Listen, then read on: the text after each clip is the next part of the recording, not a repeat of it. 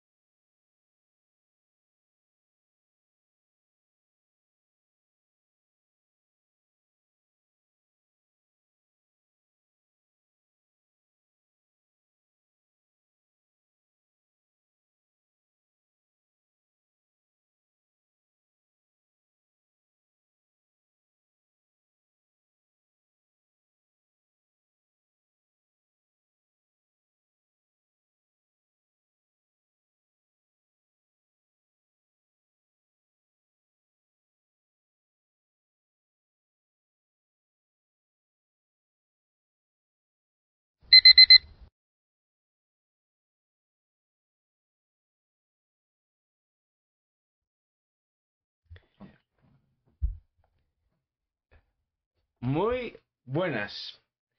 Eh, bienvenidas y bienvenidos eh, a Joystick Batuta y Acción. El único o, o el- uno de los pocos programas en el que el presentador no está en el medio. Yo soy Pedro y me acompaña mm, Dani. ¿Qué pasa? ¿Lista? Más. Y también me acompaña Ethan. Eh, bueno, pues como explicación de qué venimos a hacer, eh, voy a decir que mm, somos Another Three White, Body, White Boys with a Podcast y que vamos a hablar pues de las cosas que más o menos nos interesan a cada uno de nosotros. Bueno, que pues como visteis antes o veréis en el Instagram que tenéis aquí arriba, normalmente sol- solrán ir de música, cine y videojuegos.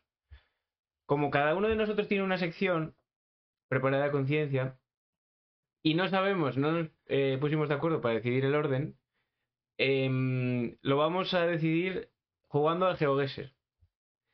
Vamos a echar una partida así rápida porque tengo el GeoGuessr el gratis, entonces no podemos jugar mucho. Y el que más cerca se quede del sitio, o sea, el que más puntos saque, pues escogerá que yo creo que va a escoger empezar. Ahora lo veremos. Bueno, el que gane empieza, ¿no? Y- O el que gane empieza, sí. Bueno, bueno pero tú, por ejemplo, puedes escoger que empiece el otro. Como en el tenis. El que gana decide que empieza ahí.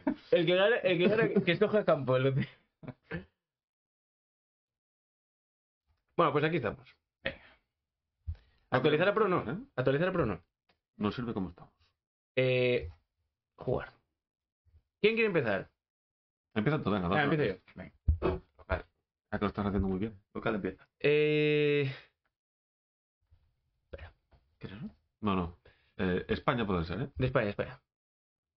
Ahí estás. España, jugar. Ah, no nos podemos mover por el mapa, solo podemos, según empiece, ahí, donde sea. Según caigas, a jugar. Venga. Hostia. No, no, no. No, no se puede. No, no, no, no, no, no. Ahí estás. Ah, pues. Esa imagen tiene. Esto se carral, bro. Eh... Venga. Caraba que con... Ojo, ¿eh? Hostia, pues bueno, no. Ojo, ojo. Vale, 837 puntos. 320. 837 puntos, no. Bastante cerca, ¿eh? Venga, dale, Uf, va. ah, es- estoy muy ¿Eh? verde, ¿eh? No, no te muevas, ¿eh?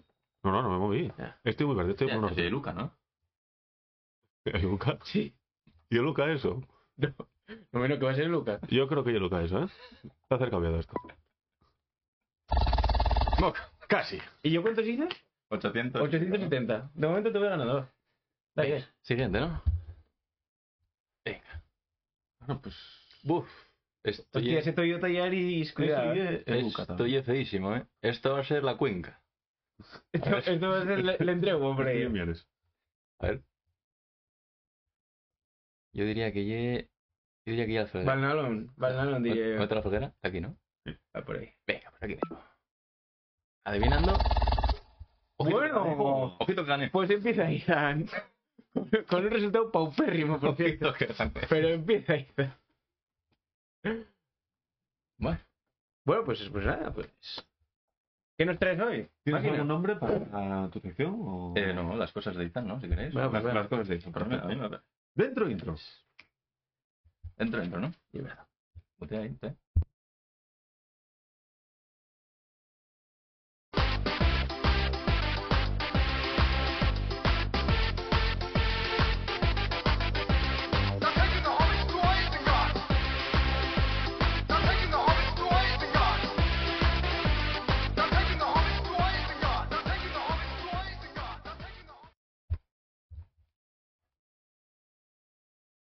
Bueno, pues yo vengo a hablaros de una película malísima.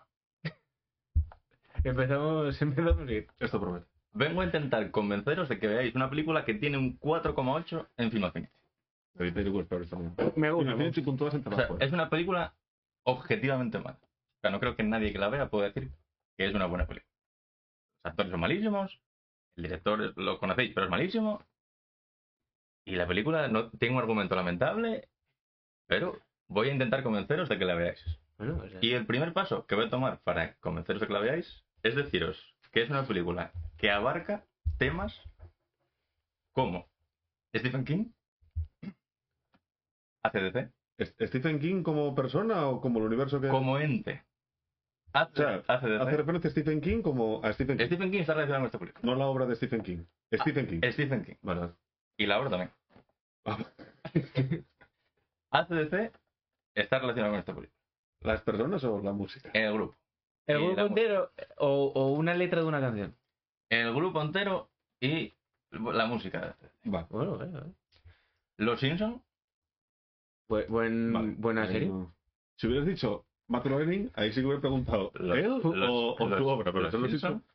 ¿Pero los Simpsons quién? ¿Los Simpsons Los o, Simpson. lo- o los Flanders? Los Simpsons, déjalo fluir. Vale, vale. Y Bruce Springsteen. De- Estas de- de cua- Bosch. estos cuatro temas van englobados en esta película que ya os digo que ya es lamentable. Y una película lamentable. Pero para, para mí, al- con el paso de los años, se convirtió por estos temas en una película de culto. Porque tú hay películas malas que a la media hora las tienes olvidadas. Sí, sí. Pero esta es una película mala. Es mala, ¿eh? Mala es mala. Pero y una película inolvidable. Así que voy a intentar que la veáis. No la conocéis, ¿no? Ninguno de los dos. Pues de Ah, momento pues no. como no dijiste ni el título ni nada, Bueno, ni, pero- ni los pero- actores ni nada, Sabiendo que es malísima. Dije ya muchas cosas. por el... Vale, la película se llama Maximum Overdrive. No, no. Ni idea. No la conoces. Bueno, pues es una película de 1986. En Latinoamérica se conoce como La Rebelión de las Máquinas.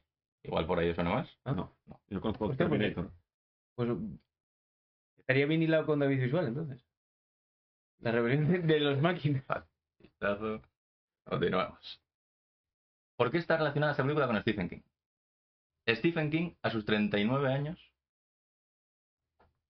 se pone a los mandos de una película y dirige por primera y última vez, por lo que sea, una película de cine. ¿Qué es lo que hace? Coge uno de sus relatos, por supuesto, porque de, de dónde vamos a sacar mejor material Stephen King que sus relatos. Coge un relato que se llama Camiones. Stephen King es el director de la película. Stephen King dirige esta película. Vale, vale. Ah, o sea, está relacionada con Stephen King porque es el director. Porque es el director. Ah, no vale. relacionada. No Pensé sé que salía en la película. Él también sale. Y porque, Ah, vale. y porque el argumento está basado en una obra de Stephen King también. Vale, sí. sí. Está basado en la obra Camiones, que es un relato corto que se puede encontrar, si alguien lo quiere buscar, en El umbral de la noche, que es un recopilatorio de relatos de Stephen King. Y hace un cameo, por cierto, ahora que lo comentas, en el inicio de la película sale haciendo Stephen King un cameo. Cameito corto. Bien, ¿qué tenía Stephen King en mente cuando se embarcó en este proyecto? Él quería hacer una película en la que la banda sonora fuese hecha por su grupo favorito, Era hace- Ah. ACDC. Entonces va al productor de esta película, que es Dino de Laurentiis, que a lo mejor os suena porque es un director mítico de Hollywood. Hizo películas, Me suena, pero no. hizo, hizo King Kong, la vieja, Ah, hizo Conan el Bárbaro, las de Aníbal, ah. Todas. Sí, oh, un productor mítico. uf, sí, sí, sí, sí. Pues va Stephen King. O sea, la del silencio de los corderos. Esa no. Las de Aníbal, unas cuantas son suyas. esa, esa no lo sé, si viene aquí a joder. perdón, perdón. Eh, ¿Por dónde iba? Eh, sí, entonces le pide a Dino de Laurentiis que la banda sonora, que le consiga a CDC que la haga. Y Dino de Laurentiis consigue que ACDC haga la banda sonora de esta película. De Impresionante. momento pinta de la hostia. Sí, sí. Stephen King a dirección con música de ACDC. Pues por lo que sea salió mal. Entonces, ACDC crea para esta película. Eh, o sea, no, no toda la banda sonora son temas de ACDC, porque cuando hay acción, las escenas de acción, por ejemplo, lo que suena de banda sonora son riffs de guitarra grabados por ACDC para esta película. O sea que está muy guay, en verdad. Y luego tiene también el tema Who Made Who, está hecho por ACDC para esta película también. Vamos a escuchar.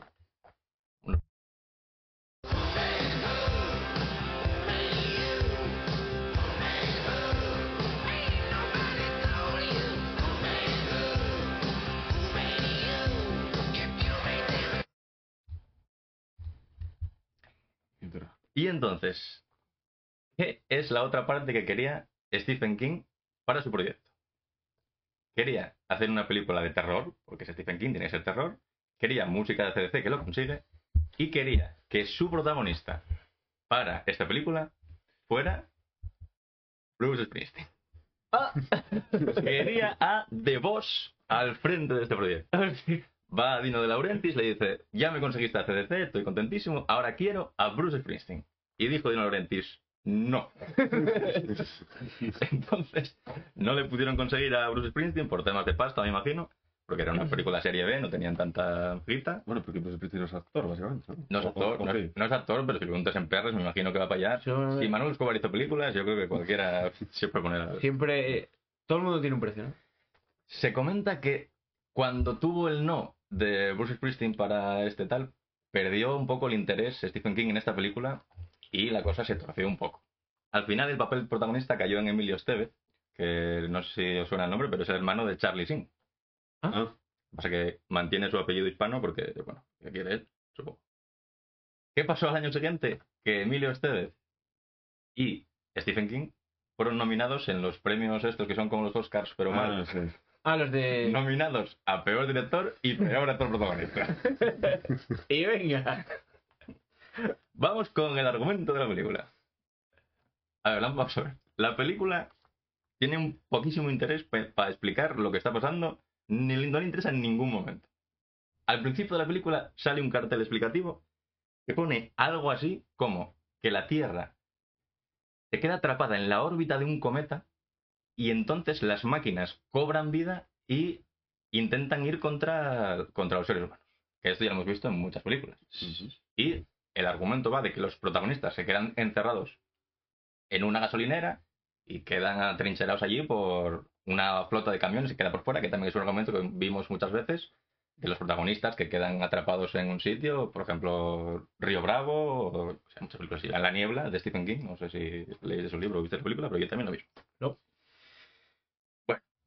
¿Qué más pasa con esta película? Que ya os digo que el argumento prácticamente carece de él, ya os digo que no puedo hacer spoiler siquiera porque el argumento no existe. Y eh, una explicación que ni siquiera te lo cuenta la película, te pone un cartel así 5 segundos, lo lees y venga, vamos a hacer explotar camiones y con música de CDC y para adelante. ¿Qué podría salir mal? ¿Qué más pasa con esta película? Tiene, a mi modo de ver, la segunda peor historia de amor de la historia del cine. Que vosotros diréis, ¿cuál es la primera? La primera es la de Anakin y Padme Amidala, la que lleva una historia de amor lamentable, ¿no? ¿Estamos de acuerdo? No me acuerdo. muy bien. Sí. mm, No, la verdad, pero bueno. Bueno, pues yo Tenemos no- criterios diferentes. Laura Harrington es la... la- Ah, ¿no vas a explicar por qué la primera parte es la peor? Vamos, que lo expliquen en otro, si no. Bueno, que eh. si no pierde el hilo de tal. Claro, es que si no, si no te dentro. Laura Harrington es la actriz eh, coprotagonista que junto a Emilio Estevez hace esta pareja y, en ningún momento hay ningún interés porque haya entre ellos nada, nada. Llegan allí, somos los atractivos de aquí, pues tendremos que apoyar. Y, y para adelante. Y otra cosa que leí por ahí es que eh, Stephen King en, su biografía cuenta que durante esta película estaba pasando su peor eh, época de adicción al alcohol y a las drogas. Y buscando información de esta peli, encontré una metáfora muy guay, que es que esta película propiamente es una metáfora de la situación en- por la que estaba pasando Stephen King. Porque tiene media hora inicial que empieza como un tiro, es un chute, y la última hora de película está comiendo techo. No hay Dios que la trague, ¿eh? Se hace, se hace durita.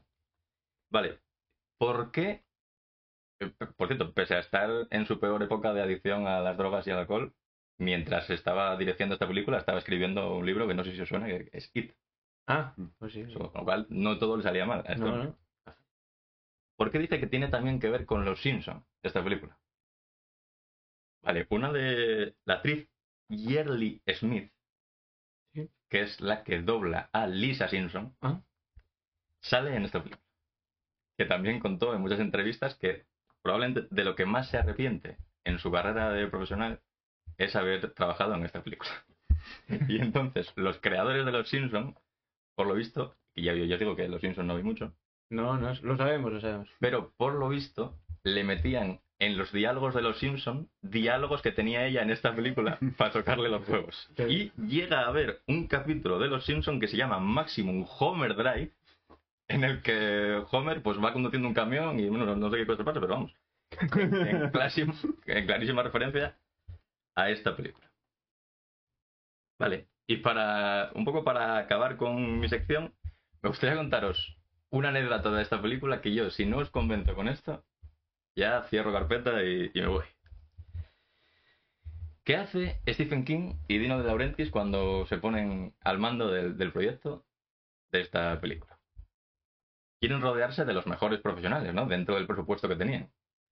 Y contratan como director de fotografía a Armando Nanucci, que lo mismo, no sonará el nombre, pero dentro de la industria sí que tiene, es un director de fotografía muy respetado, sobre todo en Italia, tenía muchos spaghetti westerns míticos como Mi nombre es ninguno, bueno. Un tío de estos míticos, más de 50 años de carrera, más de 100 películas a sus espaldas, y por cuenta la leyenda que desde los primeros días él no hablaba muy bien inglés porque venía del cine italiano, Stephen King no habla italiano, entonces no ni se entendían bien ni hicieron por entenderse. ¿Cuándo llega a su cumbre este, este choque que tenían ellos ya desde un primer momento? Pues cuando llega una escena de la película que va de que un cortacésped loco persigue a un niño en bicicleta por el jardín de un barrio residencial, de allí, de esos míticos, y este señor, Armando Nanucci, como en cámara no se ve que el cortacésped, eh, no se ven las cuchillas, propone quitarlas. Dice, las cuchillas las podemos quitar porque en cámara no se ven y qué tontería que estén ahí. Y Stephen King, que está ante su primer proyecto y quería que lo tomasen en serio y quería realismo, dijo, las cuchillas se queda. vale, pues esto no pudo acabar peor porque en una de las tomas el, el cortacésped se precipita contra uno de los soportes de las cámaras, corta una esquirla de- del, del soporte de la cámara que sale propulsada hacia el ojo de Sí. Armando Nanucci, Sí, hombre. el director de O fotografía. sea, el director de fotografía quedó Pierde tuerto, el tuerto. ojo. Siendo, insisto, director de fotografía y operador de cámara. Bueno, así Pierde no la- tenía que cerrar el ojo para enfocar ya. ya tenía Bueno, perdió la profundidad de campo y nunca más hizo una película. este. Tremendo. Con lo cual, antes de que os riáis de esta película, quiero que tengáis en cuenta que acabó con la carrera de un director de fotografía muy reputado en, en la industria. No, pues. Y bueno, yo si no os convencí... ¿La vais a ver? No. A ver, Yo, ¿cuántas pe- personas hay aquí? cinco. De cinco, yo una. Con que lo vea una o Bueno, dos. si, si alguien la ve, por favor, que nos escriba en Instagram y que, me, Podemos. y que me y comentamos cositas, porque de verdad que es una película, Podemos quedar donde para verla. Yo, si no, en mi es una no- película muy divertida. Yo cuando queráis quedamos y la vemos. Yo acabé hoy el noveno capítulo de la quinta temporada de Juego de Tronos. Que voy un poco. Bueno, voy fuerísima de bolos, ¿eh? ¿A qué viene eso? No sé. Pe- pe- entonces, no tengo tiempo a ver otras cosas. no tengo tiempo a ver otras cosas. Bueno, Entonces, si, si, si alguna si persona- acabo en algún momento esa serie, pues igual un día. pues, si alguna persona de las que está aquí la ve, O no. nos escriba y la comentamos, porque de verdad que no tiene desperdicio. O sea, sin hacer spoiler, no puedo comentar nada. Pero una vez que la veáis, eh, lo comentamos, que echamos, vamos, un momento buenísimo. Y bueno, por mí, hasta aquí mi sección. Bueno, pues, Espero que os haya pues Empiezas fuerte, ¿eh? Con la peor película de la historia. empie- empiezas que, que metes miedo, sí, la verdad. Solo puedes jugar esta carta otra vez más con la mejor película de la historia y se acabó, ¿eh? Em, un momento que estoy cambiando una cosa. Problemas del riguroso de que. Y pasamos a mi sección.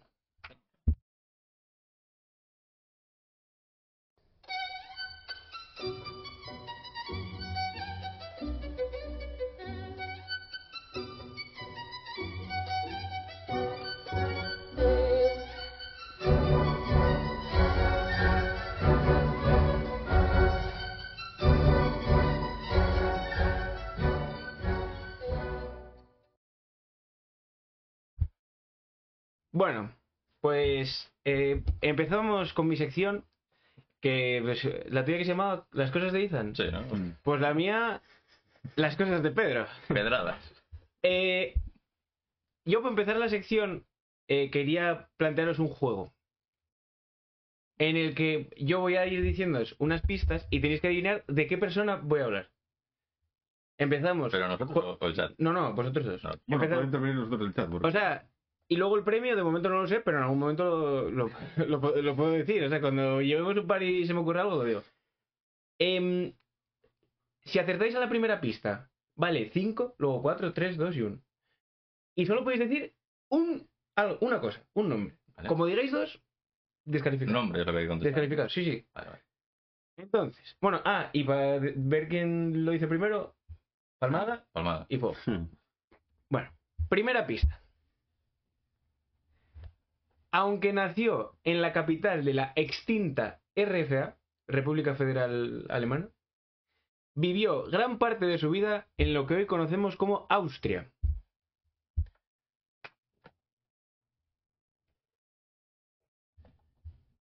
Va. Incorrecto. Rebote. Ah, era otro. Eh, Mozart.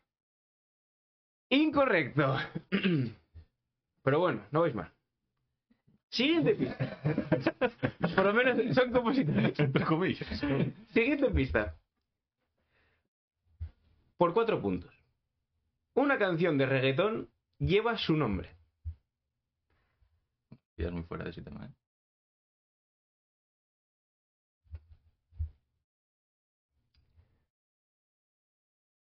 Nada, desierto. A mí no me viene. Venga, pues por tres puntos. Una canción de reggaetón. Esta, estáis preparados, ¿eh? Porque de esta cae. Por tres puntos.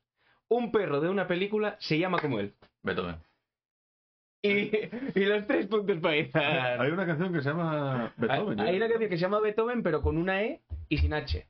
Y, y, Ah. y tengo una nota, O sea, no la toca Beethoven. ni Beethoven. Tengo una nota, no, no sé. Escuché en medio. No, no. Pues empie- empieza, con- de hecho, con una obra de Beethoven muy conocida, el preludio de esa canción de reggaetón, que es eh, el Para Elisa, que bueno, que ya lo...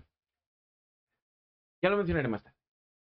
Bueno, pues eh, no quiero dar mucho la chapa porque suelo ser conocido por dar chapas, entonces para, hacerlo así un poco ágil, eh, eh, voy a así brevemente decir el contexto histórico de Beethoven, mm, que mm, se desarrolla en lo que sería la época de la Revolución Francesa, finales del siglo XVIII, principios del siglo XIX, donde vive. ¿Y por qué es tan importante Beethoven? ¿Por qué es mucho más importante para los músicos que casi cualquier otro compositor de la historia?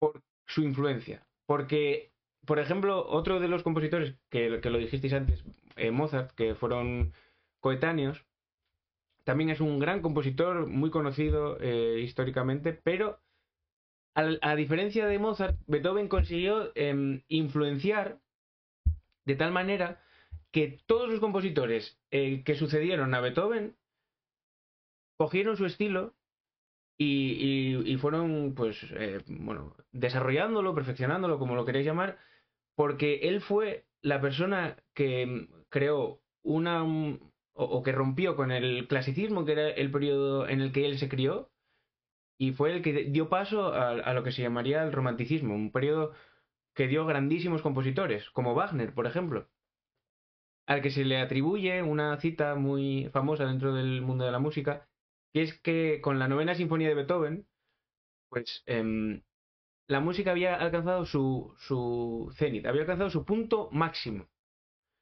Entonces, Wagner consideraba que la música como tal, la música instrumental, no podía llegar a más allá, no podía ser ya mejor de lo que lo había conseguido Beethoven con su última sinfonía, la novena. Entonces él pues se propuso hacer otras cosas que bueno, que ya desarrollaré seguramente en otro programa eh, de la vida de Wagner. Pero bueno, esa es la influencia de Beethoven, el que otros grandísimos compositores lo considerasen como el GOAT, que está muy de moda decir ahora. Se ve que Wagner no. No, Wagner era un máquina, un maquinario también de la Virgen, ¿eh? Ah, pero que no vivió el nano de Melendi. que Dijo que. Era más no, llegó hasta el nano de Melendi, eh, Si Wagner. no, no había- igual hubiera. ¿No había en la época eh, duelos también entre. que esto me suena a mí? ¿No había duelos de a ver quién la tenía más grande? Pues ahora mismo no lo sé, la verdad. Pero bueno. Pues nada, O sea, pues seguimos. seguimos. No, no hagas preguntas que, que se sacan del guion porque no, no, no, no, no, no lo sé, no lo sé. no lo sé. Vale, vale, vale. Entonces, eh, Beethoven fue un niño prodigio. Y como va casi siempre ligado a los niños prodigio, era porque su padre era un músico frustrado. Su padre era como un clavecinista, que era el piano de la época, pero que nunca había llegado a ser em, gran cosa. Y lo que en realidad era, era un alcohólico. Cosa que, eso sí que la heredó Beethoven, el alcoholismo. Entonces, eh, el padre, que quería tener en su hijo al nuevo Mozart, que, por cierto, Mozart y Beethoven solo se llevaban 14 años, porque Mozart nace en 1756 y Beethoven nace en 1770. Pero claro, para cuando Beethoven nació, Mozart ya era una estrella eh, mundial, bueno, una estrella europea, que era lo que se conocía como el mundo en aquel momento en Europa. porque desde los cinco años ya fue dando giras por, por las diferentes cortes de Europa y ya era pues uno de los músicos con mayor reputación de, de Europa. Entonces, em, esto eh, le, le llevó a ser un gran pianista, porque en, en la época de Beethoven fue cuando el piano ya por fin eh, pues superó o, o se convirtió en hegemónico delante del clave, el clavicordio y todos esos que eran instrumentos, los pianos, los predecesores del piano. Y además, un grandísimo compositor, que es, pues, sin duda, la faceta más recordada hoy en día de Beethoven. Pero hoy no venimos a hablar, no, no vengo a dar la chapa, solo vengo a, contar pues cosas que a mí me parecen eh, graciosas o simpáticas de Beethoven. Em, como por ejemplo, eh, los, los instrumentos, las argucias que intentó eh, tramar para conseguir em, hacer que su sordera, que fue lo que le fue machacando la vida desde los 26 años, eh, pues, pues se viese reducida de alguna manera. Porque su sordera comienza aproximadamente en el año 1797. Según diferentes historiadores, había diferentes teorías sobre qué era lo que le había producido esa sordera. Y había pues enfermedades que se sabe que, que Beethoven tuvo, como eh, cirrosis, hepatitis, fiebre tifoidea. Sí, la, la mayoría dedicadas al, al bebercio. Pero t- t- tuvo sordera muy joven, entonces. Tuvo sordera con- 97, dijiste. Sí, empezó con 26 años. Y le fue paulatinamente em, creciendo la sordera hasta que en 1816, con 46 años, pues ya quedó completamente sordo. Y era muy conocido que en aquella época, pues, que Beethoven pues, era una persona muy reputada y muy conocida. eh, las personas que querían conversar con él, cuando a él le apetecía, claro, porque tenía un carácter un poco peculiar, pues se, tenían que, que comunicar a través de cuadernos, que algunos de ellos se conservan en la Casa Museo de Beethoven, que está en, en Viena. Eh, bueno, pues además también se le atribuyó a la sífilis eh, esta, esta sordera. Lo que pasa es que eso se, también se, se desechó, esta, esta posibilidad, porque eh, en los restos que se encontraron de Beethoven no se encontró ninguno de los remedios que se utilizaban en aquella época para las personas que habían contraído sífilis. Por lo tanto, se deduce que nunca tuvo esa enfermedad. La que sí que tuvo, y fue la que de verdad eh, fue la causa de su, de su sordera, fue la, el saturnismo, que se llama. Que eh, se produce debido a una mm, prolongada exposición al plomo. ¿Por qué? Porque las vajillas, eh, las sartenes, todo en aquella época estaba hecho de plomo. Y además, otra cosa curiosa es que el plomo se tenía como tenía como una especie de de no sé cómo decirlo. De valor, te da bastante. Exacto, tenía valor porque se utilizaba para, para, mm, se echaba en el vino como para mejorarle el sabor. Que entonces, o muy malo estaba el vino, o, de verdad estaban muy condicionados para pensar que, que el plomo les podría, pues eso, mejorar el sabor del vino. Eh, y eso sí que se encontró después en un, en un estudio que se hizo hace poco porque se encontraron algunos restos del cráneo de Beethoven y ahí se pudo analizar y se descubrió que tenía una, unas tasas de plomo en el cuerpo muchísimo más altas de lo que sería lo normal en, en los seres humanos. Y esto fue lo que le provocó su enfermedad, que estaba en el oído interno, lo que se conoce como laberintitis. Que bueno, que igual en quinto de primaria sabíais lo que era el laberinto, pero igual ahora ya no.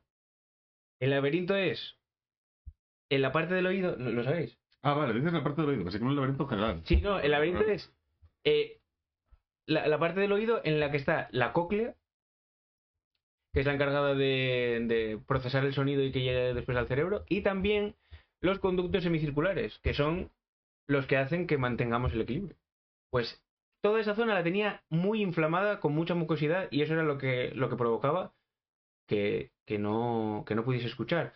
Y esto se ve en, en lo que se llama, que es una pieza increíble para, para los historiadores y los historiadores de la música, que es el testamento de Heiligenstadt, que fue un- una carta que escribió a sus familiares, Beethoven, en la que él mismo era consciente de su, de su enfermedad y de lo que eh, le estaba lastrando esa enfermedad.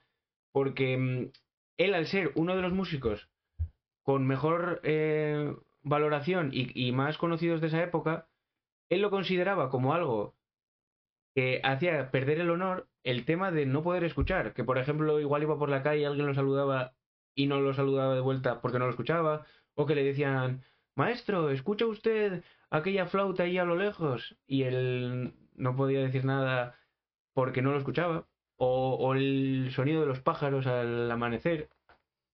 Porque Heiligenstadt era una, lo que se conoce ahora como ciudad dormitorio, como zona residencial de Viena. Lo que pasa que, bueno, con el paso de los años, pues eh, Viena fue aumentando su tamaño y Heiligenstadt ya es un barrio propio de Viena, está ya dentro de la ciudad actualmente. Pero en su día era eso, era la residencia de, verano de Beethoven. Y en, y, en, y en este testamento es donde él dice que lleva unos cinco años ya sufriendo, que pensó en quitarse la vida, pero que él cree que tiene tanto que dar al mundo en cuanto a la música que le queda por dar, que no puede, no puede eh, tener ese egoísmo de quitarse la vida porque él esté sufriendo y arrebatar a los demás la posibilidad de conocer la música que le quedaba todavía por mostrar, que entre otras cosas era pues las todas las sinfonías menos la primera, que son pues las más conocidas son la quinta y la novena, que es la última, y pues muchísimas otras eh, obras que compuso en esos años. Entonces, si Beethoven hubiese tomado la decisión de suicidarse, por ejemplo, en 1801, nos hubiésemos perdido al que para mí es el mejor músico de la historia, el mejor compositor por lo menos de la historia. Entonces, eh, hay que reconocerle también que, bueno, oye. Y después, eh, con el paso de los años, sobre todo cuando ya se acercaba la década de los 10, 1810, que es cuando, en 1812 creo, estrena a la vez la séptima y la octava sinfonía, al igual que había hecho anteriormente con la quinta y la sexta también, que por cierto, una curiosidad, la sexta sinfonía se interpretó antes que la quinta. Ahí lo dejo. Porque él eh, componía las sinfonías de dos en dos. Siempre las impares eran las que a él le costaba trabajo hacerlas porque era donde de verdad estaba desarrollando toda esa música nueva que fue lo que después se llamó el romanticismo. Y las pares eran como la... Para descansar, compongo una sinfonía par. Estoy cansado, voy a componer una sinfonía par así más clásica, más de un estilo que ya era conocido. Y de ahí salieron una, música de, vamos, de la hostia. Entonces, eh, la séptima y la octava sinfonía, que era por donde iba, em, la sacó en, en un acto que era para recaudar fondos para investigar eh, nuevas herramientas que le pudiesen ayudar a, a seguir escuchando. Porque todavía le quedaban unos años de una audición muy pobre ya. Entonces, esos pues eran unos altavoces muy rudimentarios. Os podéis imaginar la época, hace 200 años, cómo sería, pues, el tema de los altavoces sería, pues eso, muy, muy, vamos, que, que no tendría casi, o sea, yo creo, yo creo que no les podría, sí, un cono con y, y un y dos yogures con una cuerda, sería y poco más.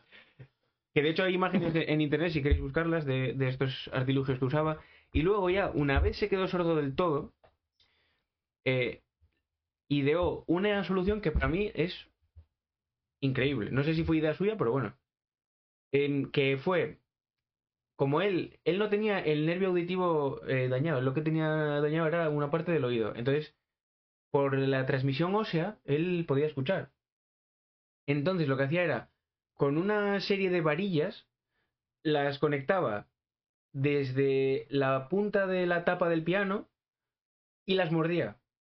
Para que a través de los dientes les le llegase por la conducción ósea, las recogiese el nervio auditivo y sí las podía escuchar. Entonces, siempre se dice, eh, si Beethoven em, estrenó la novena sinfonía en 1822, ¿cómo pudo escuchar esa música antes de que fuese interpretada por primera vez? Pues por esto mismo. Porque él en casa tenía estos artilugios que, lo que le hacían era, pues, a través de esas ondas que le, le- conducían a través de los huesos, podía escuchar. Además, bueno, ya en la novena sinfonía, años antes, ya se había apartado de la vida pública, desde una vez que fue a, a, mm, estrenar un concierto como siendo el pianista, un concierto de piano, creo que era uno de los conciertos de piano del emperador, que siendo el pianista eh, y la orquesta, él lo llevaba todo perfectamente estudiado, eh, pues eso, de memoria, y sabía todos los papeles de memoria. Y el suyo propio, lógicamente, también. Entonces él, según el director daba la primera entrada, lo tocaba del tirón, y, hasta el último compás no se conocía a Beethoven, porque estaba no podía escuchar, entonces no se enteraba. Entonces hubo un pequeño desajuste entre él y la, y la orquesta, que lo que produjo fue que él fuese tres compases eh, adelantado toda la obra y no se enterase de nada. Entonces, claro, empezó a sonar, pues, como suena, como sonaría algo compuesto por mí, por ejemplo. y, y claro, eso a Beethoven le, le llevó a, darse cuenta de que, estaba en un momento en el que ya no podía subirse al escenario a tocar. Entonces, eso le llevó a, a apartarse de los escenarios y a solo ser mm, espectador de cierta manera, porque no lo podía escuchar en, su, en las obras que él estrenaba. Y ya para terminar, la última anécdota que os voy a contar sobre precisamente el estreno de la novena sinfonía, que tuvo una... mm, Al final de... Pues ya cuando acaba el, el último movimiento, hay un gran aplauso de, un- de muchísimos minutos, no sé si de 20 minutos o algo así, un aplauso de 20 minutos. Oh. Y Beethoven no sabía, no se estaba enterando de nada. Bueno, ¿Veía a la peña hacer así o no? No, porque él estaba en primera fila delante del todo, él estaba así, y le, y le dice el que lo acompañaba, el que estaba lado sentado, maestro, levántese y mira hacia el público. Y ahí fue cuando eh, pues vio que esa obra que le había llevado 10 años componer había gustado tanto al público que pues que eso que se emocionó y se echó a llorar y fue una de las últimas apariciones en, en público de Beethoven. Bueno, y luego otra anécdota ya, la última. Que Beethoven tiene muchísimas anécdotas. ¿Vosotros sabéis que la capacidad de los CDs está condicionada por Beethoven? No. Pues la novena sinfonía tiene una duración de 74 minutos en total. Si no me falla la memoria. Y eso fue el, el punto que escogieron los primeros creadores del, del CD-ROM, que bueno, que ahora ya está en desuso, pero que en su día fue muy, muy eh, usado. Los- esos 74 minutos de la novena sinfonía de Beethoven fue los que se usó para establecer el tiempo máximo que podía tener de música un CD. Fue con Beethoven. O sea, después de 150 años, que fue cuando se creó el primer CD, todavía seguía eh, vigente la, la obra de Beethoven. Influyendo. ¿Qué os parece? Muy interesante. Un influencer, pero de hace 200 años, Beethoven. Bueno, a día de hoy sigue influyendo, ahora de todo. Y bueno, a día de hoy sigue influyendo, sí, pero bueno. Igual a Bad Bunny, por ejemplo. Bueno, a otros reggaetoneros, como el que eh, compuso Beethoven, sí que lo influyó, ¿no? Bueno. Aunque a lo mejor hablaba del perro. No. No, no, no, no. Bueno, No, porque al, al, al tocar eh, para Elisa, que, que por cierto, Beethoven, 20, de las 20 composiciones más conocidas del mundo, 4 son de Beethoven. ¿Parecen pocas o parecen muchas? No lo sé. A mí me parece una burrada.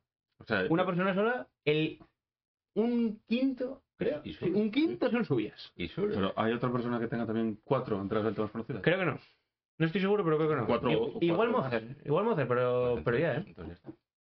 que son la sinfonía número 5, la de pa pa pa pam, pa pa pa pam, la novena sinfonía, que es el actual himno de Europa, y que la ponía Hitler en sus cumpleaños, y que luego hizo un destrozo Miguel Ríos, que bueno, No, no querrás relacionar a Hitler con la, auto- con la actual. una europea, ¿no? Europea. con la Sociedad Europea de No, Naciones. No, no, no, no. Continuamos. Eh, luego eso, Miguel Ríos hizo un destrozo también de la, de la novena sinfonía. Y además de estas dos está el Para Elisa, que bueno, eh, también muy conocido. ¿Qué pasa con el Para Elisa?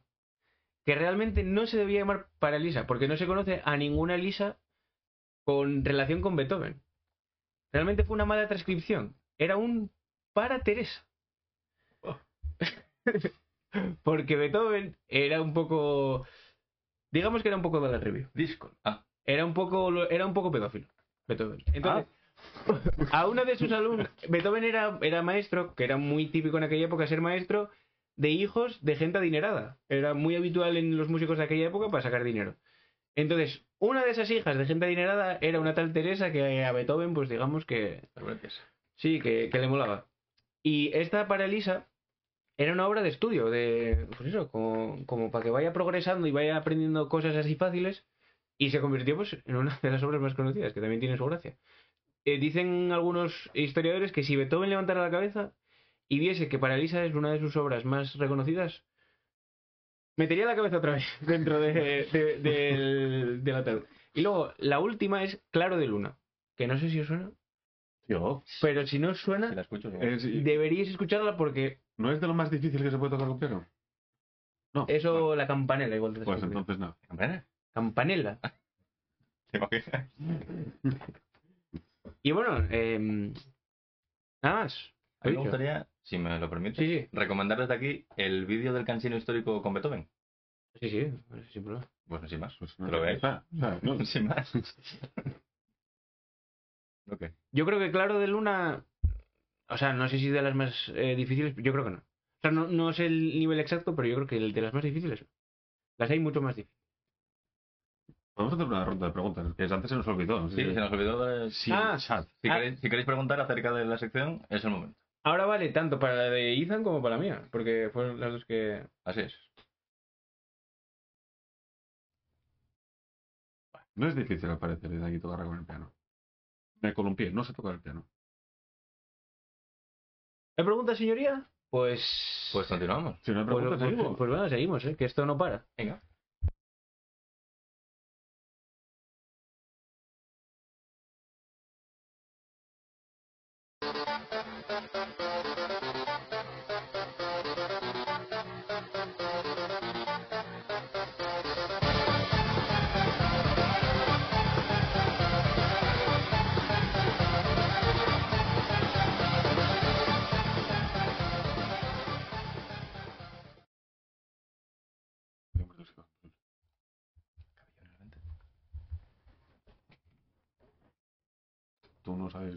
Bueno, Yo tampoco. seguimos con. A ver.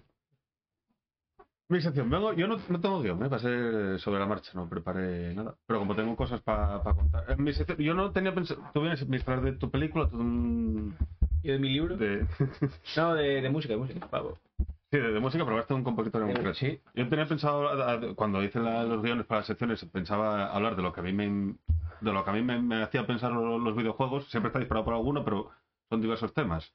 La cuestión es que cuando empecé a, preparar el... Bueno, cuando, cuando nació esta idea de- del podcast, yo estaba jugando un juego que era un juego importante, que estaba todo obsesionado con él todo el rato. No sé por qué, no después de jugar no podía parar de pensar en ello y dije, pues habrá que, habrá que investigar, a ver qué tiene esto, qué no tiene, y por qué me parece interesante y, y demás. El, el juego es un juego español. Es un, un buen videojuego. Entonces, desarrollado por una empresa independiente de bajo presupuesto que está en, en Sevilla. Hoy venís al grupo B vosotros, ¿eh? Venís a, a lo, a lo indie, ¿eh? Vosotros, ¿eh? Y yo a Sí, Beethoven, sí, macho. sí, sí. No, también es... Si os lo sabido. Tocamos todos los palos, macho, tampoco pasa nada. Pero en el mundo de los videojuegos a mí me parece que el, el mundo indie supera con bastante la calidad de, de las grandes producciones, los juegos AAA que dicen, cosa que en el cine igual no pasa tanto. No. En la música no sé yo si... Bueno, de la música hay un poco de todo, yo diría. Bueno, a- a- Pero, si, si eres bueno, no- normalmente Bueno. a la fuerza te acabas haciendo. En el cine con mucha pasta se hacen mierdas como Avatar. Como y- Avatar dos. Y, y movidas así que tampoco mucho Que no hay Dios que la traiga. Bueno, aquí con, con mucho presupuesto hacen muy buenos juegos, pero a mí me gusta muchísimo más la, la calidad de, de los que tienen estudios independientes. También es verdad que hay muchísima tralla en estudios independientes que no hay, no hay quien la juegue, pero bueno. En, en este caso sí, es un estudio que es de Game Kitchen, con, eh, conocidos por, por hacer The Last Door, otro juego indie que no fue no fue muy famoso, no fue un, un superventas, pero sí que les dio un poco la financiación para, para, para el siguiente proyecto que es Blasphemous, que es el, el juego del que os vengo a hablar. Em, para empezar, todas las reviews que miras por internet te dicen que, que Blasphemous es un, un juego con mucha personalidad. Que es un poco como... Sí, como cuando te dicen muy simpático. O- bueno, no. mira, mira, Es verdad, o sea... ¿Qué tú- te parece el niño? Bastante simpático, ¿no? No, no, no, a ver. Mira no. qué gracioso, mira. No, no, no es en plan que no sabes qué decir y dices eso. Sí que es verdad que tú si lo juegas y dices tiene mucha personalidad, pero como que no hay una manera buena de, de definirlo. O sea, es mucha personalidad. ¿Y eso qué significa? Yo pensé mucho en, en qué significaba y parece que una buena definición es que si te ponen en el juego en cualquier momento sacan una captura de pantalla y te la enseñan, tú sabes que es, El Blasphemous. es el Blasphemous. Me parece una buena manera de... Sí. Bueno, eso con el Rocket League también pasa. Sí. Pues eso, podemos decir que tiene también. O incluso pensé, en el cine también hay películas con personalidad, como por ejemplo una película de animación de Tim Burton, en cualquier momento que se haga una captura de pantalla y te la enseñen, también Sí. puedes identificarlo. Pues es un poco de ese estilo, está como muy marcado, sobre todo la estética. La estética del Blasphemous, del Blasphemous es lo que más lo que más impacta. Y yo cuando lo vi dije, oh, coño, tiene aquí un. Bueno, voy a hablar un poco sobre qué es, qué es el Blasphemous primero. Es un, un juego, ellos lo definen como un juego de plataformas y acción. Y la gente le, le pone la etiqueta de, Metroidvania, aunque tampoco es tanto. Metroidvania es un, un estilo de juego que. tranquilo, un estilo de juego que, que nació por. En, en su momento había dos juegos que eran el Metroid y el Castlevania, que tenían como un, un estilo muy marcado. Era un mapa muy grande, con muchos niveles, y cerrado por muchos sitios, que puedes ir desbloqueándolo a base de conseguir diferentes habilidades. Sea, se basa en la rejugabilidad. Tú vas por un nivel y ves que hay un saliente al que no llegas. Pues en el momento en el que consigas la habilidad que te permite llegar a ese saliente, tienes que ir para atrás y ver ese saliente y seguir explorando. Pero es, es un juego de para ordenador. Lo hay para ordenador, para Xbox, PlayStation y Switch. O sea, no hay donde no puedas jugar. Ahí sí que no te yo no tengo ni puta idea de. Sí, sí, se puede jugar en todos los sitios. Entonces, es, es un, un Metroidvania que es un mapa muy grande, muy interconectado, solo que no tiene la parte de las, de las habilidades. No hay los Metroidvania clásicos eh, eran todo habilidades de, movimiento, lo que te permitían avanzar por el mapa o no. En este no, son habilidades de movimiento, son más bien llaves, lo que ellos llaman como lo llaman llaves, aunque no, no pueden, no tienen que ser llaves, eh, efectivamente, sino hacer un favor a una persona y entonces te deja pasar por un sitio, o conseguir propiamente una llave, también una parte en que consigues una llave y puedes hacer así. No son, las habilidades que tiene de desplazamiento son siempre las mismas, no vas adquiriendo muchas. Entonces ponen la, la etiqueta esta de Metroidvania, solo que no es tan así. Bueno, la descripción que ellos tienen del juego, la descripción cuando empezaron, era, es como si Castlevania y Dark Souls hubieran tenido un, un hijo. Así lo Yo Castlevania, no es. Pero eso sí. Castlevania es un juego mítico.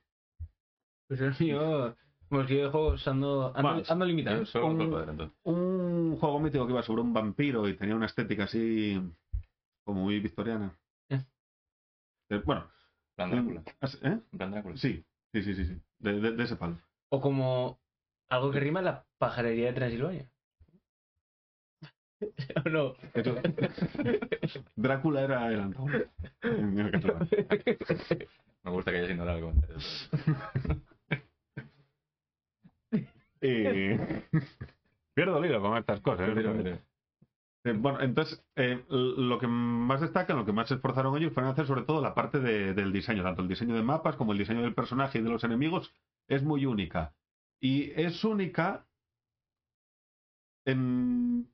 bueno, aquí hay polémica porque en, en la prensa, para anunciarlo, siempre decían "Te- un juego inspirado en la Semana Santa.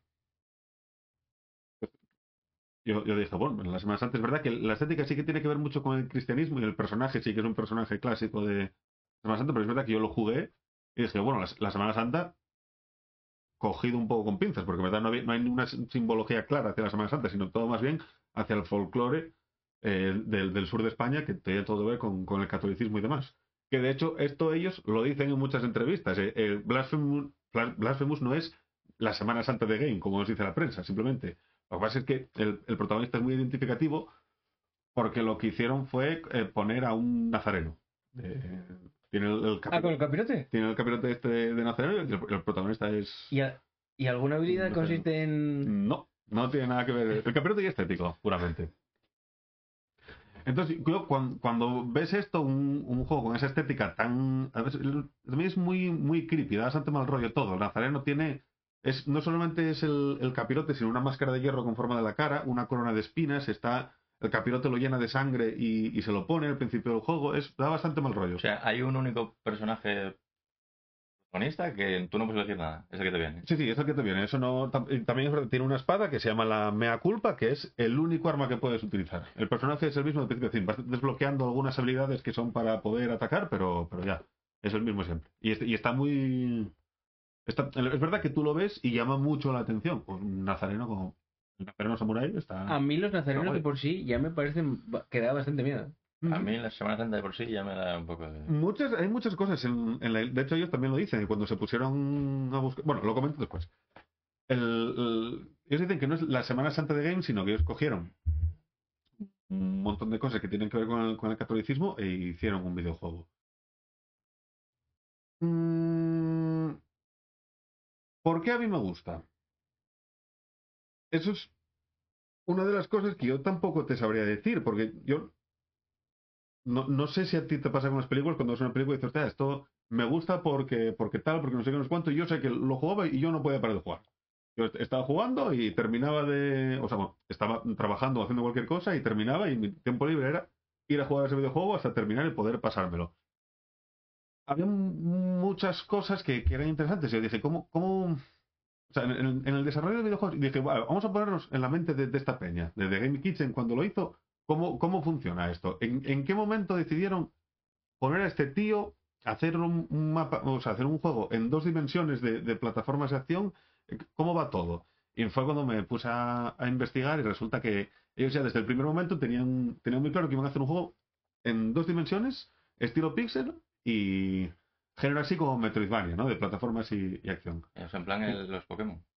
¿Mm? En plan los Pokémon, dos dimensiones. Dos dimensiones, sí. lo que son dos dimensiones. Dos dimensiones. Así, así. Y Las, No, todo no hay profundidad. o sea, son como pan... ¿El juego son como pantallas o...? como pantalla, imagínate el Super Mario, El Super Mario. pero más gore. Vale. Em, son pantallas y hay, hay plataformas, hay enemigos, tienes espadas.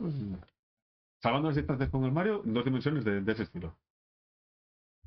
E- ellos querían hacer eso, ya lo tenían clarísimo. Y de hecho hay muchos bocetos en internet que, buscas y, y salen los, conceptos iniciales. Al principio era muy parecido a Castlevania, eh, del estilo que había muchas iglesias, había eh, muchos enemigos parecidos a, vampiros, había murciélagos, y el protagonista era, ellos decían que era el cazavampiros en- eh, por defecto. Un, un tío que tenía un sombrero rollo Van Helsing, Van Helsing y tenía un- una cruz que atacaba con eso, no tenía nada de, de especial. Pero quería un protagonista que tuviera carisma. Y entonces estuvieron dándole vueltas y dándole vueltas, esto al parecer llevó mucho tiempo, y al parecer hay un personaje en por Andalucía que se llama el Capitán Nazareno. Que yo lo busqué y lo encontré. Existe un personaje de cómic que es el Capitán Ah, Nazareno. de cómic. Ah. Sí. Ah, yo pensaba que era como el que va delante en la procesión. No, no. hay, hay unos cómics y unas historias, es, es de Stanford Google, que es el Capitán Nazareno, y claro, el estudio está en, en Sevilla y todos son andaluces los que trabajan en, Claro, entonces. en el estudio. Entonces, a uno, el que el que diseñaba los personajes, se le ocurrió ponerle al protagonista un, un capirote de estos y al resto del equipo le, le moló la de Dios y dijeron, Si fuera aquí Ah. sería Don Pelayo, ¿no? O alguien así. Claro, pero ¿cómo identificas visualmente a Don Playo? ¿eh? Con, con una cruz de la victoria. Como no, aquí Claro. Con una piedra así. Cruces de la victoria así. Bumba, bumba, bumba. con, una, con una montera o algo de eso. Con una gaita. Aquí le pusieron el capirote al tío, le les gustó mucho y dijeron adelante, un, un nazareno, ya le pusieron una armadura, una espada y llegaron a una versión chula de, de lo que viene siendo el penitente, que es como se llama. Un poco rollo también, o sea, sin saber nada por lo que estás diciendo. eh, ¿Cómo se llama este que que va con la guadaña? ¿Sí? El juego ese. Un Dantes Inferno. poco rollo así. ¿no? Sí, sí, también hay bastante similitud. Ellos, ellos también lo ponen como, como inspiración. Para, Para... para no ni puta idea, ¿eh? Sí, sí, sí, sí. Eh, Por tanto. Sí, sí, sí, sí, no, joder, sí, sí. Entonces, al, al ver que les gustó, que les había gustado mucho lo de coger el folclore clásico de, de- de Andalucía e incluirlo en el personaje, dijeron, ¿y, y si vamos para atrás y rediseñamos lo que viene siendo todo el juego Todo el juego. para incluir este, este folclore? Y eso fue lo que hicieron y, y la verdad es que llama muchísimo la atención. De hecho, mm, nada más empezar, hay una imagen que es la estatua esta de, de la piedad, que es la mujer esgotando al Cristo. Sí, cuando ya lo bajan de la cruz, ¿no? Sí. La. Pues ahí, ellos lo que hicieron fue, tú ves la imagen y es tal cual la, la estatua esa, pero en vez de Cristo hay un demonio y cabeza. Es, es lo, lo adaptaron todo y le dieron una vuelta. Que, la, simbolo- la relación con el, con el cristianismo es súper clara, pero ellos también, esto me enteré después, que por miedo a, a ofender, por miedo a que les caiga una demanda, básicamente, dijeron... De "Vamos, abogados cristianos. Dijeron, vamos a, vamos a inventarnos una religión pero que se parezca al cristianismo, pero que sea todo... Y es verdad que toda la simbología que hay apunta al cristianismo, pero no están las, las, las claves. Y bueno, o sea, así fue como, como rediseñaron el, el mapa. Entonces, me, me pareció interesante que fue primero el estilo de juego y luego el, el arte que, que el otro, porque también puede ser que vamos a hacer un videojuego sobre o, la Semana Santa, entre comillas, todo el folclore que tenemos aquí en, en- en Andalucía, y- pero ¿de qué lo hacemos? De plataformas. No fue de esta otra manera. Y en cuanto a lo de, lo de, lo de las de- denuncias y tal, es. O sea, yo, de, de la que lo jugué no me había dado cuenta. Yo pensé que era, eh, claro, el, el cristianismo. La ciudad donde transcurre el juego es una ciudad que se llama Custodia, que todo lo que pasa en, en esa ciudad tiene todo que ver con, con la religión. Con- ah, Todo, todo. El protagonista, todos los enemigos, todas las ubicaciones, los personajes no jugables y los bosses. Todo. Incluso el sitio donde guardas partida, también hay como una especie de esto donde- te confiesas. ah, un confesionario. Esa- de esa pinta, es de, de esa pinta, Pablo. No sé exactamente lo que, pero sí, sí. De hecho, también hay, para conseguir habilidades, tienes que. El mítico ángel este, que es un niño pequeño que tiene alitas. Ah, los. eh, Ah, querubines. O sea, que tienes, tienes que queda, ¿no? ensartarlos con, sí, tienes que con, con, la espada matarlos y Ah. que te den. Ah, muy bien. Esto, sí, es todo bastante gore. Y, y- pero es verdad que si lo vuelves a jugar otra vez sabiendo que lo cambiaron todo para que sea una religión inventada, es verdad que los símbolos clásicos del, del cristianismo no están. El, el Cristo crucificado, que es como el, Sí, el, number one, ellos lo tienen cambiado. Y yo no me había dado cuenta. Y dije, coño, un Cristo chungo. Pero no, es, es otro. Tienen, en vez del Cristo crucificado, es el Cristo enroscado. Es un señor en un palo que está enroscado con. Bueno, o sea, las articulaciones fuera de sitio y enroscado en ese O sea, palo. que, fue el doctor Cavadas, le puso el brazo en la pierna y tal, y dijo, ahora. Ahora estás. Y... Ya perdí el hilo. No, es- No, que, que- que te- el, el símbolo de este, hombre, el Cristo enroscado. Pero, o sea, aportación pequeña. O sea, lo, No que, lo no decías tú antes, no o sea, tampoco se, No, no, tampoco se conviene mucho. tampoco se comió mucho la cabeza para hacerlo diferente, o sea, porque al final... No, no, no. No Yo queriendo creo- ofender, tampoco. No, no, de hecho, de hecho ellos tenían miedo a la polémica y luego dicen que no hubo ningún tipo de problema con, con tal. En ningún momento hubo quejas de ningún tipo ni, ni nada. Que lo habían hecho así para cubrirse las espaldas en caso de que alguien denuncie. No había ninguna base, pero que nadie en ningún momento eh, puso ningún problema ni, ni tuvieron quejas por ningún. Bueno, bueno, bueno, oye, pues... Muy bien. Y también, como curiosidad, cuando empezaron el proyecto, empezaron con un crowdfunding en, en Kickstarter. Y la, la- es un sitio donde tú dices, voy a hacer este proyecto. Ah, sí, sí. Y ahí la peña te dona. Una página de crowdfunding. Sí, sí. Y alcanzaron el 666% de la donación. Sí, hombre. Espera. O sea, también es verdad Estaba, que... to- estaba todo ya... también es verdad que no es casualidad, ¿eh? fue que en el último minuto un, un random metió la pasta suficiente para que cuadrara el 666%. Pero, Y lo, y también, lo cortaron ahí y dijeron, bueno, y un random que sería el, el, el diseñador que dijo, espera, El CEO. No, no, no, no fueron ellos, ¿eh? dicen que no fueron ellos. ya bueno, eh, ¿quién sería? ¿Eh? De hecho, no sé si. Bueno, voy a seguir. mm, quería contar más cosas sobre el penitente, que me parece que está guay. Que no sé cómo lo consiguen, pero lo consiguen. Si puedes buscar una, una imagen ahí en, en Google, estaría guay. Aunque ponga, si pones a más, yo creo que sí tiene que ver. Esto igual me, lo tenéis que haber ¿Por dicho qué? antes, ¿eh? Igual un poco de preparación. Bueno, hombre, no pasa nada. Mientras tanto sigo contando. Que el, el penitente, esto sí que. A ver. Este. Es ese. Ese es el tío.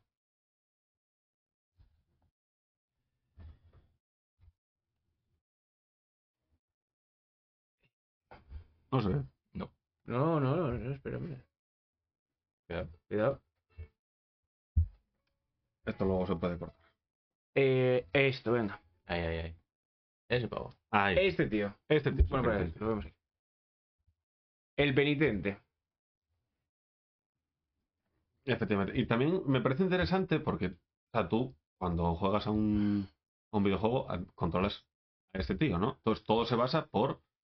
La, la experiencia de un videojuego, todo, todo basa por cómo controlas a este tío, y qué es lo que hace y qué es lo que no hace, y también la interacción que tiene con los enemigos. Entonces, también est- está muy chulo que estuve mirándolo, que ellos lo consiguen, que en los Metroidvania también se caracteriza mucho la habilidad que tiene el jugador para, para, para pasar por el mapa, porque como lo fuerte de estos juegos es el diseño de niveles, porque, porque ser un mapa muy grande, muy interconectado y con unos niveles muy currados. Entonces, lo mejor siempre suele ser el diseño de niveles. Y también buscan mucha agilidad en, en los protagonistas, entonces, para pasar de un nivel a otro muy rápido y que sea un- un- una forma de jugar muy ágil y, y- y que no tiene mucho tiempo, pero como hay que rejugarlo mucho, hay que ir a otras zonas y pasar pues que puedes ir muy rápido. Sin embargo, en este caso no. Tiene el, mapa podría ser de un Metroidvania perfectamente, lo que pasa es que no es necesario rejugarlo. Tú puedes volver para atrás si quieres, pero sería para hacerte más fuerte o conseguir algún tipo de objeto.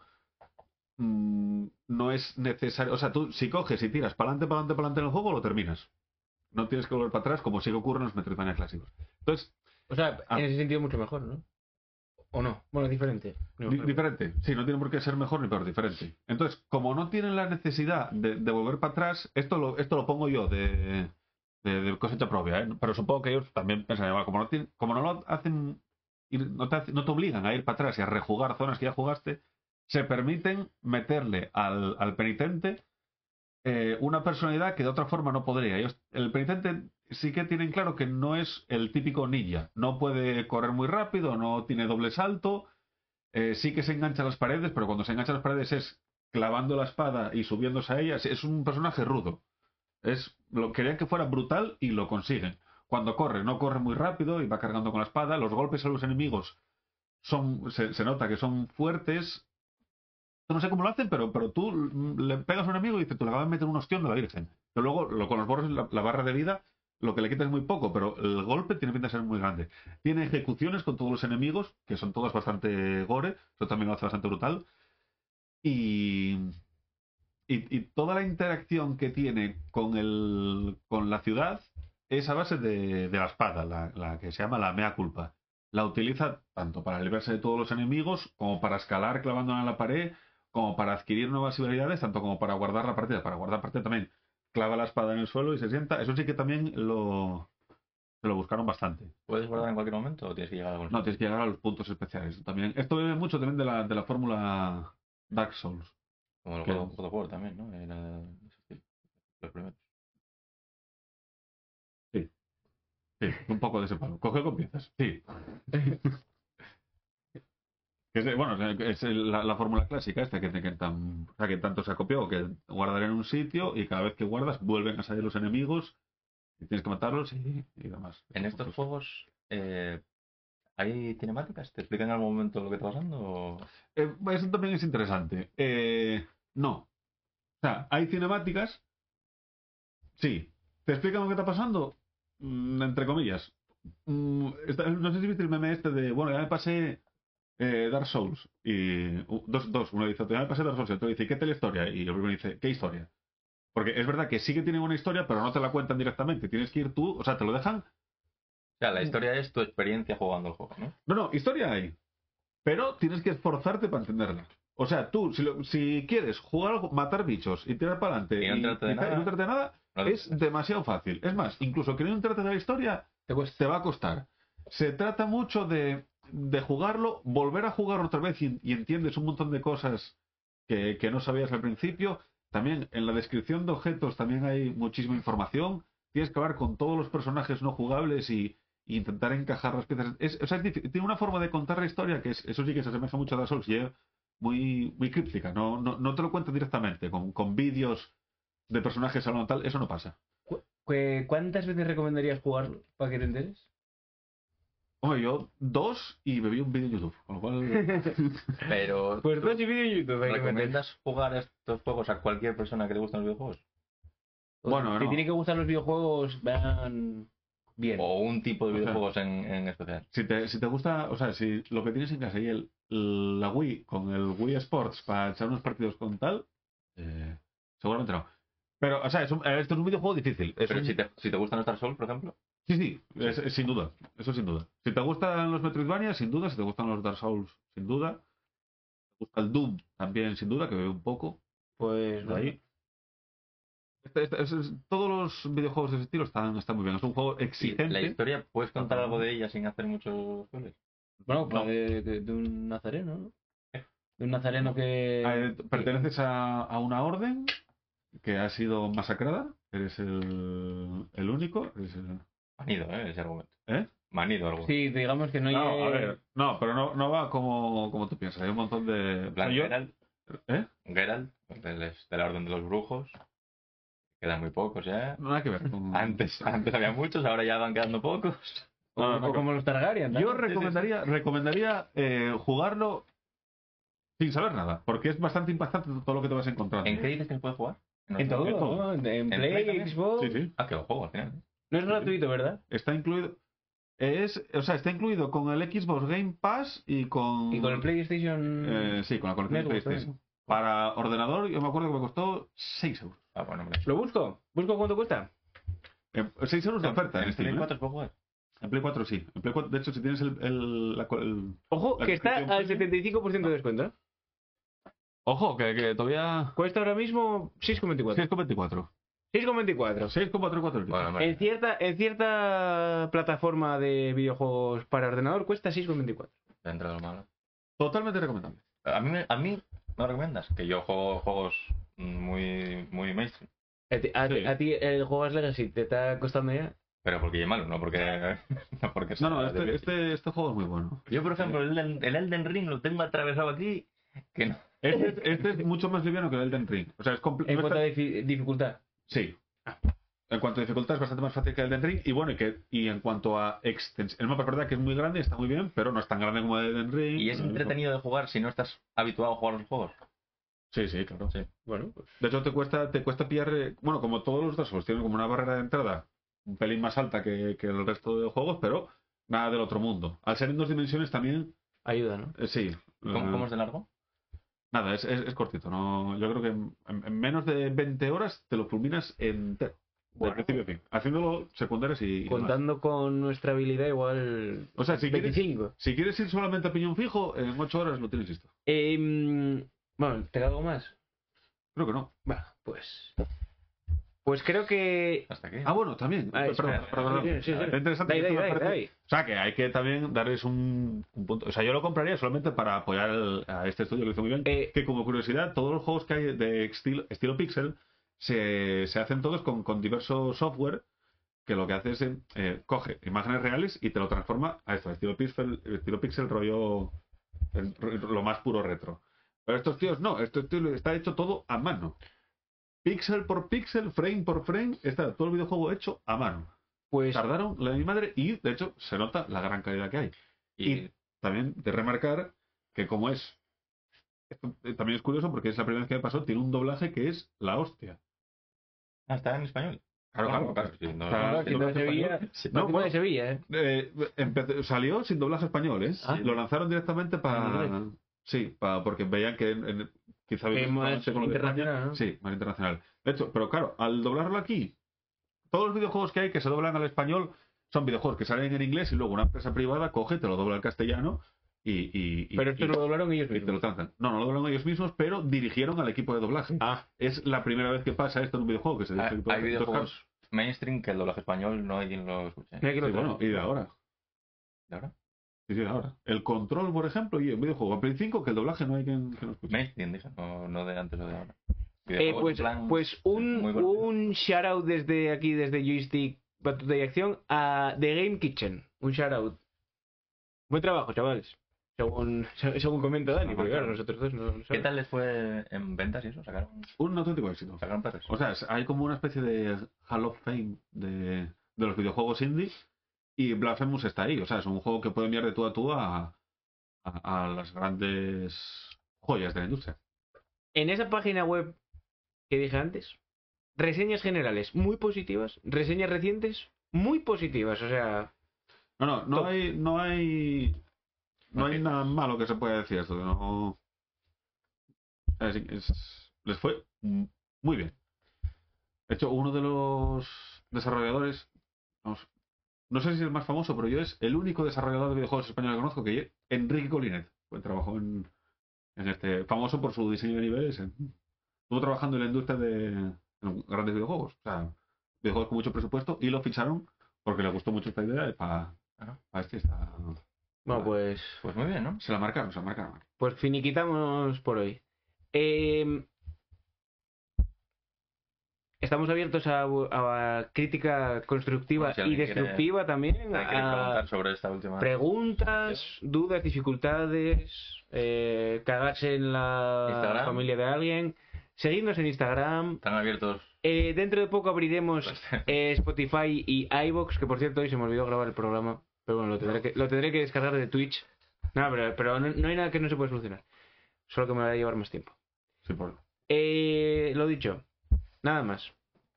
Bueno, eso, si alguien quiere eh, así hacer un poco de feedback, ahora aquí ya un poco fuera de fuera de los focos. Por cierto, no puse esto. Bueno, si no se ve bien, ¿no? Sí, por aquí. Con luz natural es mejor. Pues esperamos que haya gustado a la peña, ¿no? Sí, ¿no? Y que, y que, bueno. Y que esto en principio va a ser quincenal, aunque nunca se sabe. Estaréis ahí hambrientos de, Sí, a ver, de ta- programas.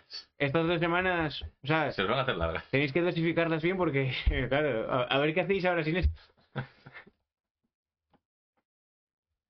Y nada, Y nada más, ¿no? Nada más. ¿Alguien tiene alguna duda? mí. O si no... Estuvo muy interesante, chicos. Muchas gracias, Casanova Mira. Gracias. Gracias por tu por tu apoyo siempre. Creo que podemos ir despidiéndonos. ¿Ya vamos entonces? Pues nada. En dos semanas más, pero no mejor. Eh, vale. En dos semanas igual ya está hecho incluso el vídeo de para cerrar el programa y todo. Que eso, eso, eso- eso corre de vuestra cuenta. Bueno, Adeus, adeus, Chao. adeus. chau, chau.